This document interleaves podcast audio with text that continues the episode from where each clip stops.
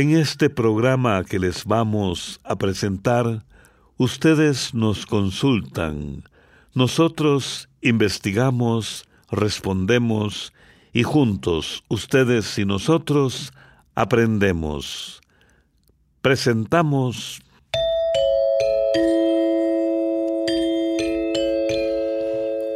Oigamos la respuesta del Instituto Centroamericano de Extensión de la Cultura. Comprender lo comprensible es un derecho humano. Hoy hablaremos acerca de chayotes que no se desarrollan. Vamos a conocer cómo eliminar las hormigas locas. Qué interesantes sus preguntas. Hablaremos de las propiedades de los mamones chinos. Bienvenidos, estimados amigas y amigos, una vez más a este nuevo episodio, recordándoles que pueden escucharnos también en el Facebook de Oigamos la Respuesta todos los días, de lunes a sábado a las 8 de la noche. Con el entusiasmo de siempre nos ubicamos mentalmente en Mazatepe, Nicaragua, donde el señor Carlos José Calero López nos envía un mensaje que dice, Quisiera saber qué puedo hacer para cultivar chayote, ya que he sembrado algunas matas, pero nacen y no se desarrollan. ¿Qué me sugieren? Oigamos la respuesta. El chayote, pataste o whisky, como también se le llama, puede crecer desde el nivel del mar hasta los 2.200 metros sobre el nivel del mar. El chayote prefiere temperaturas que ronden entre los 13 y 27 grados centígrados. Si el lugar donde usted lo sembró es muy caliente, esta podría ser la causa de que las matas no hayan prosperado. Además, el chayote prefiere regiones lluviosas.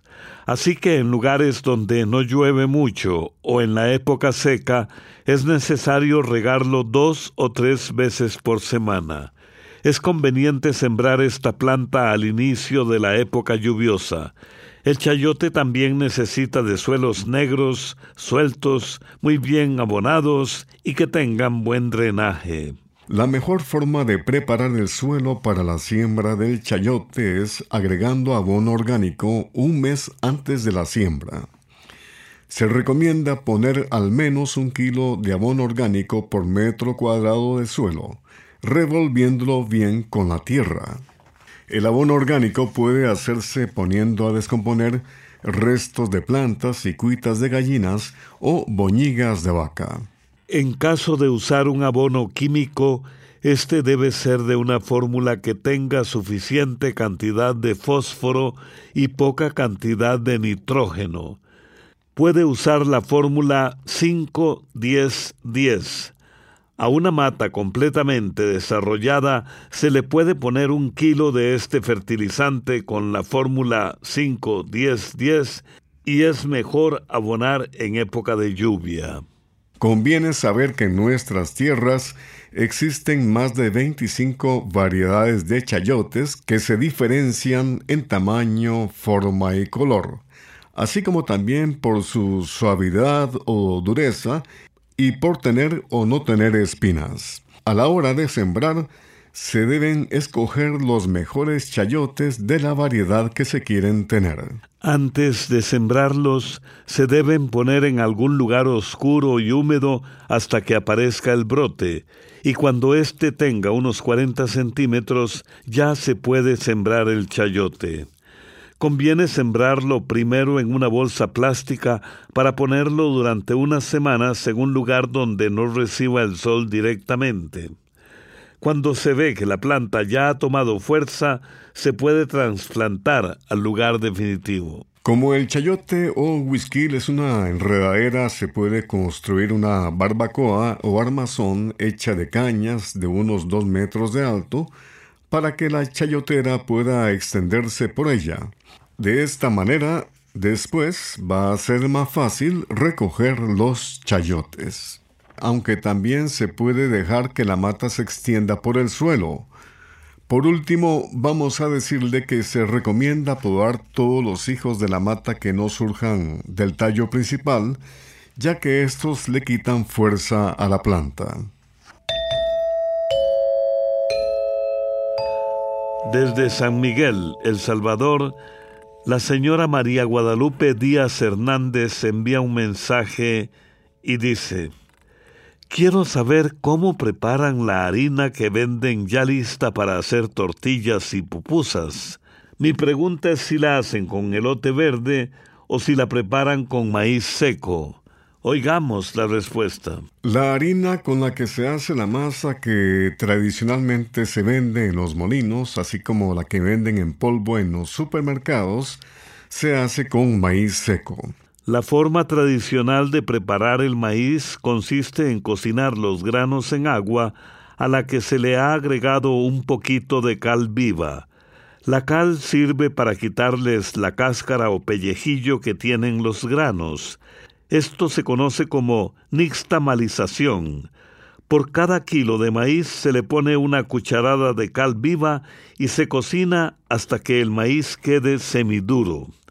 Una vez cocinado se lava bien, se enjuaga y se escurre. De allí el maíz pasa a un molino que lo muele bien. Luego se seca y se pasa por una especie de colador. Los pedacitos de maíz más gruesos se venden para alimentar animales y la harina se usa para hacer masa. La harina de maíz que se prepara industrialmente y que se vende empaquetada no se diferencia mucho de la forma en que se elabora tradicionalmente. La harina que se hace en fábricas se obtiene de maíz que se cocina en tanques muy grandes. Ellos usan un maíz blanco que no sea muy harinoso, es decir, un maíz que se vea como transparente. El elote verde o tierno no se usa para la elaboración de harina porque tiene demasiada agua y de usarlo la harina tendría un sabor, olor y textura muy diferentes.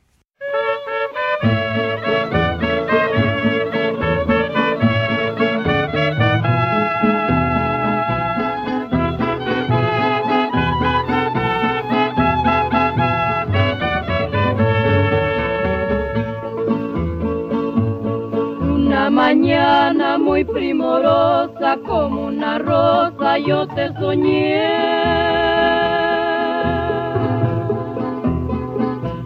Como eres blanca, ojos de diosa, entre las flores yo te besé.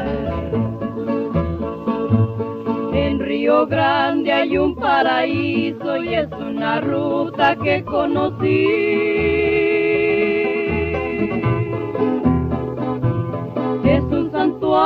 Santuario de joyas finas, ay quisiera ponerte a ti.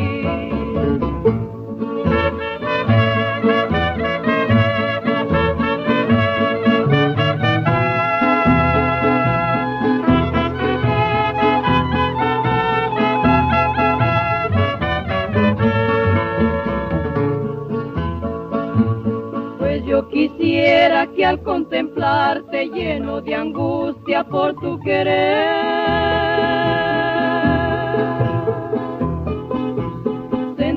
dicha de tus quimeras por tu hermosura, linda mujer. Por tu hermosura lloran las flores, ni las estrellas pueden brillar. hasta la luna pierde sus luces, por eso siempre te de adorar.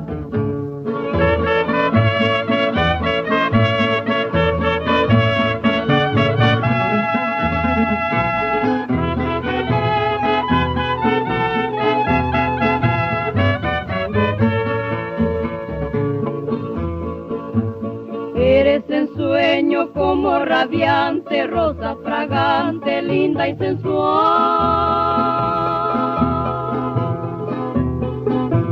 Sin recordarme que eres mi diosa, la más hermosa del arrabal. Al despertar yo quiero mirarte más extraviado, yo te busqué. pero no pude nunca encontrarte porque era un sueño que yo soñé.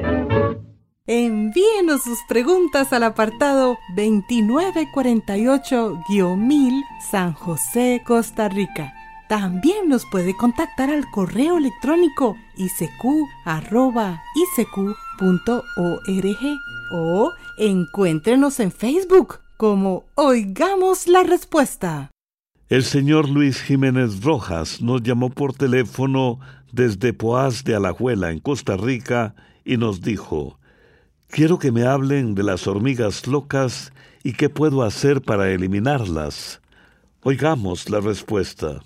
Existen muchas clases de hormigas que se conocen como hormigas locas porque se mueven muy rápido y en muchas direcciones, como si estuvieran perdidas o confundidas. Estas hormigas no son peligrosas, pero pueden ser una molestia porque invaden las casas en busca de alimento. Ahora bien, en Costa Rica se han estado estudiando unas hormigas que reciben el nombre científico de Nilanderia fulva y son originarias de la región de la Amazonia en América del Sur. Se encuentran sobre todo en lugares donde hay siembras de caña de azúcar en las que causan muchos daños y pérdidas. Por eso, la Liga Agrícola Industrial de la Caña y Azúcar de Costa Rica hizo una investigación para encontrar un remedio efectivo contra las hormigas locas. Se hicieron unos cebos que atraen a las hormigas, ellas se los llevan a sus nidos y de esta forma se envenenan todas. Esos cebos no están a la venta, pero en esta institución nos dieron un número telefónico al que usted puede llamar para consultar si le podrían conseguir algunos cebos. Además, nos contaron que hay dos insecticidas llamados FIUF, F-I-U-F y Taurus, que se consiguen en negocios agrícolas y que pueden darle buen resultado. También pueden probar con algunos remedios caseros como el jugo de limón. Cuando se rocía el jugo de limón por donde caminan las hormigas, les afecta el sentido de la orientación. Otro remedio es el vinagre mezclado con agua en partes iguales. Esto ayuda a alejarlas y además elimina los rastros de olor que dejan las hormigas para llegar hasta la comida. Esta mezcla se esparce con un trapo o se rocía en todos los lugares por donde caminan las hormigas, como fregaderos y ventanas. La harina de maíz también ayuda a borrar el rastro que dejan las hormigas, y si las hormigas se comen pedacitos de harina pueden morir porque no son capaces de digerirla. Poner cáscaras de cítricos y pepino es otra opción para ahuyentar a estas hormigas, pues al descomponerse estas sustancias se vuelven tóxicas para ellas. El bicarbonato de sodio mezclado con azúcar también le podría ayudar, así como también esparcir canela, pimienta o ajos que tienen aromas que no les gustan a las hormigas. ¿Ya adquirió el almanaque Escuela para Todos 2023? Si no lo ha hecho, hágalo cuanto antes, que está muy bueno. Desde Tecolostote, Nicaragua, el señor Javier Olivar Duarte nos envía a nuestro WhatsApp la siguiente comunicación. Cuando cae una fuerte lluvia se llenan los ríos y quebradas, pero luego que pasa la lluvia siempre queda la corriente de agua en los ríos y quebradas. Por mucho tiempo queda el agua fluyendo, aunque la lluvia haya pasado. ¿A qué se debe esto? ¿De dónde sale tanta agua si ya la lluvia ha pasado? Dicen que el agua es una eterna viajera y para poder contestar su pregunta debemos hablarle del ciclo del agua.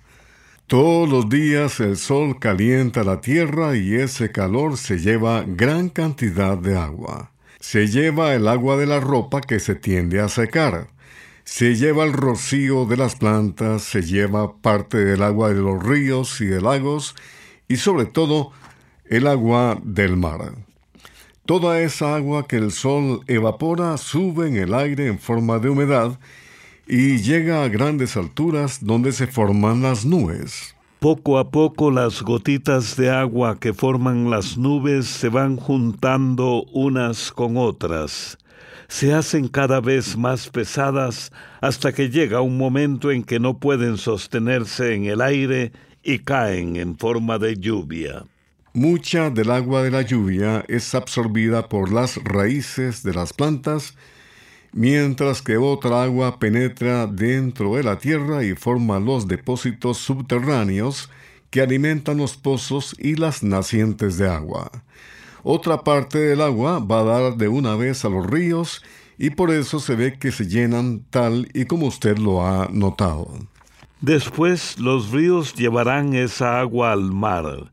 Cuando deja de llover, el agua de muchos ríos seguirá fluyendo, pues viene de lugares más altos, acarreando el agua que ha caído de las nubes en forma de lluvia y también de nacientes de agua que los alimentan. Estas nacientes, como le comentamos, son depósitos de agua subterráneos.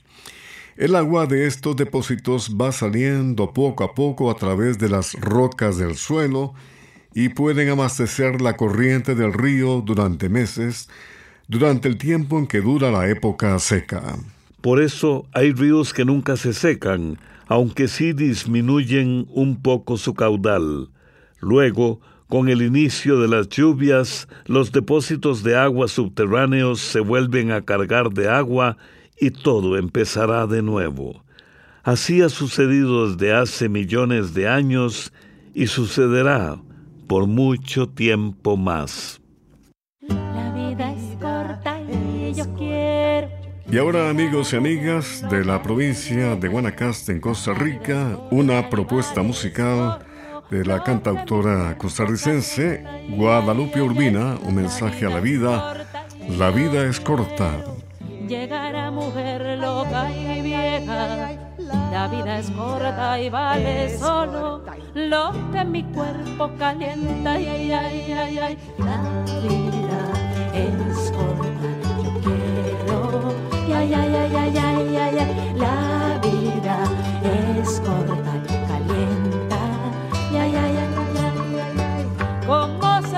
quedado el alma tan sola que ni la soledad me acompaña y tu presencia se vuelve sombra. Ay, ay, ay, ay, ay, ay, ay, Regálame un pedazo de sueño que tengas, que a mí se me han gastado todos. Llamo a la diosa que a salvarme venga. Ay, ay, ay, ay, ay, ay, ay. La vida es corta y yo quiero llegar a mujer loca y vieja la vida es corta y vale solo lo que mi cuerpo caliente. Ay, ay, ay, ay, La vida es corta y yo quiero llegar a mujer loca y vieja. La vida es corta y vale solo lo que mi cuerpo caliente. Ay, ay, ay, ay.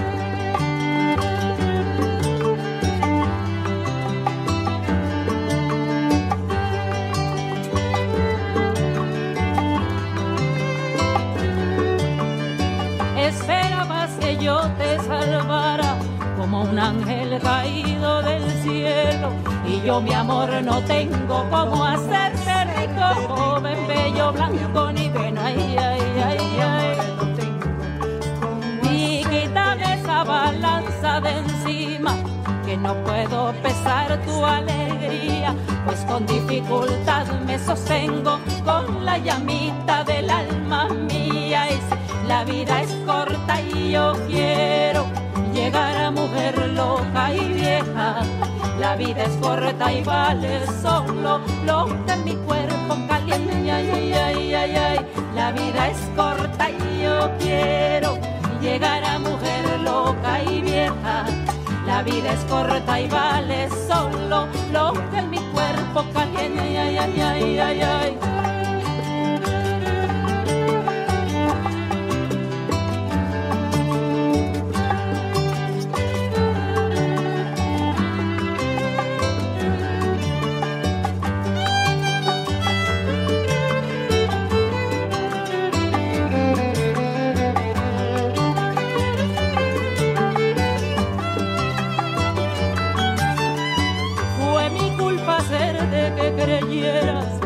El mar y la luna, aunque es. Y es que yo misma me lo creía y estoy pagando caro por eso, ay sí, me estás cobrando caro, por eso me estás cobrando caro. También puede contactarnos a través de un mensaje de WhatsApp al teléfono código de área 506, número 8485-5453. Luego de la música continuamos con ustedes y tenemos la pregunta del señor David Vélez.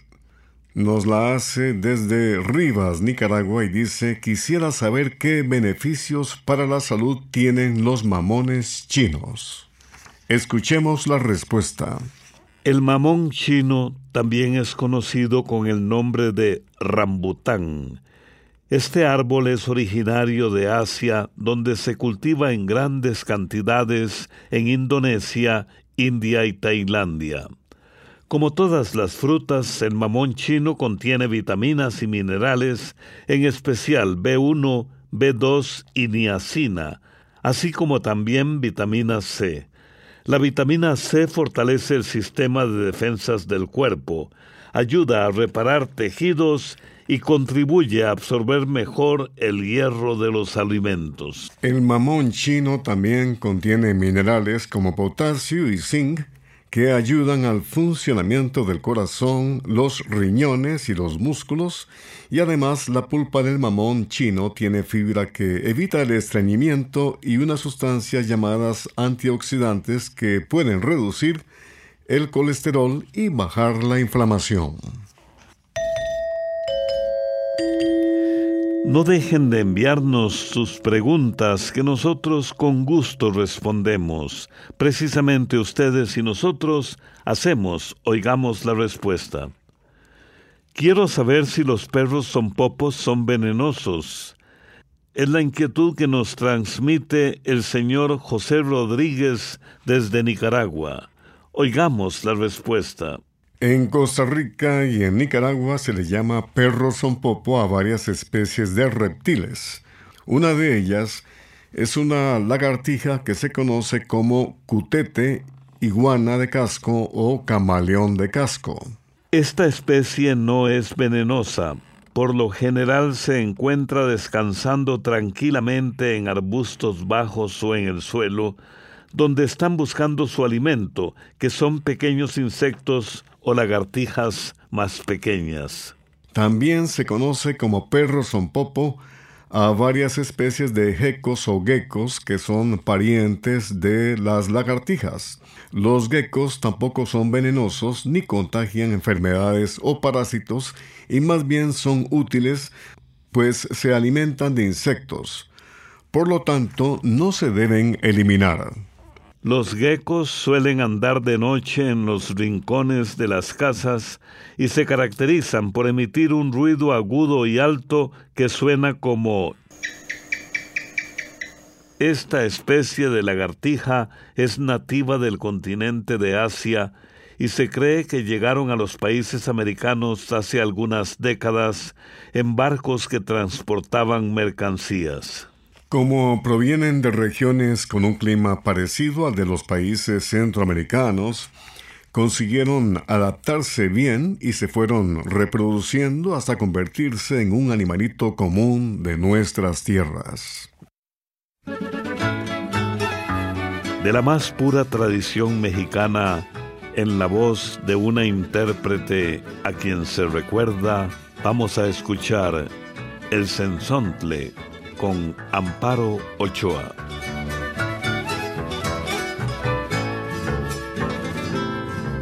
Compadre, guarda barranco, hermano de viento, de canto y de luz. Decime si en tus andanzas viste una chavala llamada Arlencio. Yo vi de Sansón amigo, una estrella dulce en el cañaveral, saeta de mil colores los rumores del pajonal. Enterno el hueco de su guitarra, el lucero limpio de su corazón. Se fue río arriba para la sabana, como un hilo de agua serenito. Dice Dice Martiniano que en la montaña, revolucionario, todo es ahí. Que anda clandestina una mariposa y su responsable es un colibrí. Que anda clandestina una mariposa y su responsable es un colibrí.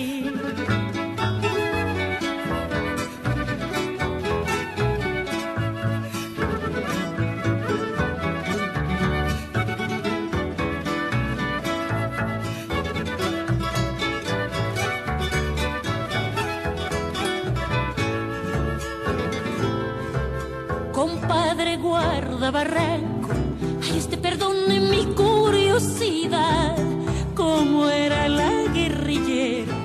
Según sus señas pasó por allá? Le cuento, sensonte amigo, que donde la chinita pelea hasta el final. Nació un manantial pequeñito que cada ratito le viene a cantar. Enterró el hueco de su guitarra, el lucero limpio de su corazón se corrió arriba para la sabana como un hilo de agua serenito. Dice Martiniano que en la montaña, revolucionario, todo es ahí, que anda clandestina una mariposa y su responsable es un colibrí, que anda clandestina una mariposa y su responsable es un colibrí. Del legendario escritor Ernest Hemingway lo siguiente.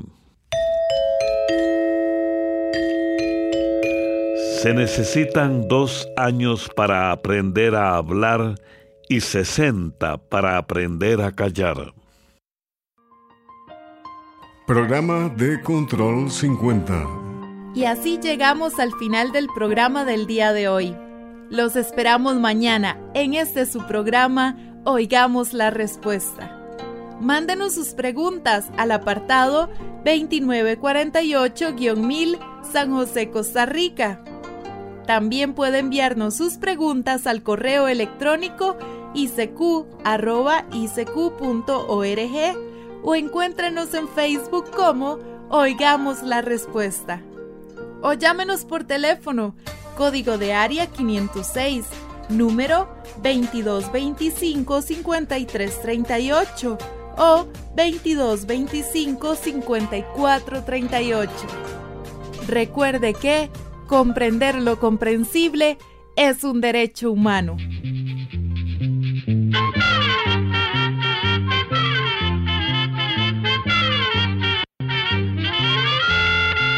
Llegó el momento de despedirnos